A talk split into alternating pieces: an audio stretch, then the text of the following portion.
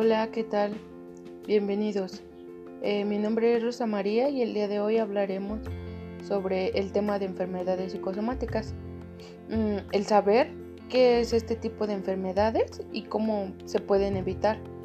Eh, una persona que sufre somatizaciones, cuando presenta uno más síntomas físicos, eh, muchas personas pues acuden al médico para realizarse estudios, el saber qué tienen a través de estos estudios y pues lamentablemente cuando salen los resultados mmm, logran ver que pues no tiene nada ningún, este ningún padecimiento ninguna enfermedad.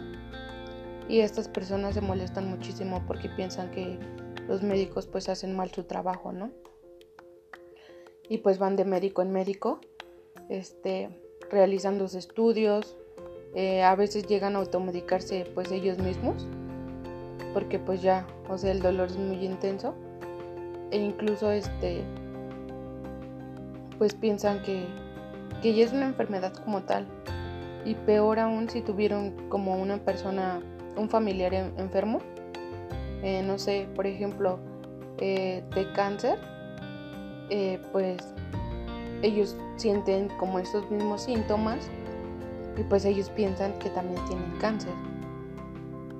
Eh, empiezan como a crearse esta enfermedad que realmente no tienen y este y les llega a afectar su vida su vida diaria eh, en todos los ámbitos mm, como el ir al trabajo realizar actividades en casa el convivir con su familia llegan a deprimirse mm, aislarse pues pues de todo su entorno porque pues ellos realmente se sienten muy mal. Eh, se empeñan más en, en su supuesta enfermedad que tienen y por otro lado se enfocan más como en la medicina tradicional que era lo que les comentaba al principio. Este, acuden al médico, mmm, hacerse sus chequeos y pues realmente no, no, no se encuentra nada. Dejando lo más importante de lado, que es la salud mental, el expresar nuestras emociones. En ocasiones nos da miedo pues expresarlas, del qué dirá la gente, se van a burlar de mí, mm, piensan que soy débil, cuestiones así. A veces esas cuestiones de la sociedad hacen que, que empecemos a somatizar. A veces le hacemos más caso a estas cuestiones sociales que a lo que realmente sentimos, el cómo nos sentimos. A veces no le damos tanta importancia. Eh, pues todo esto se va acumulando en nuestro cuerpo. Entonces hasta que pues ya no podemos con ello. Nos duelen algunas partes de nuestro cuerpo, como la espalda, los pies, mm, la cabeza, entonces debemos de poner como más atención en nuestra salud mental.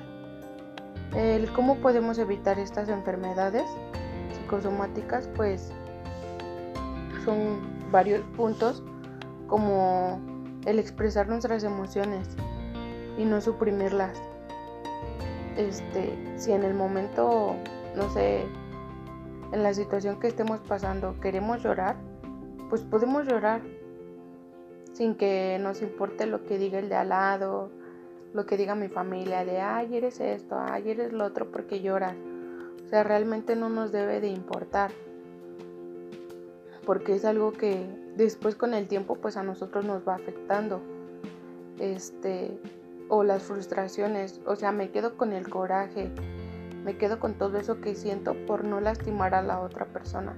Claro que tampoco no es lastimarla, ¿no? Pero tratar de ver cómo puedo sacar este, ese coraje que yo siento, esa impotencia.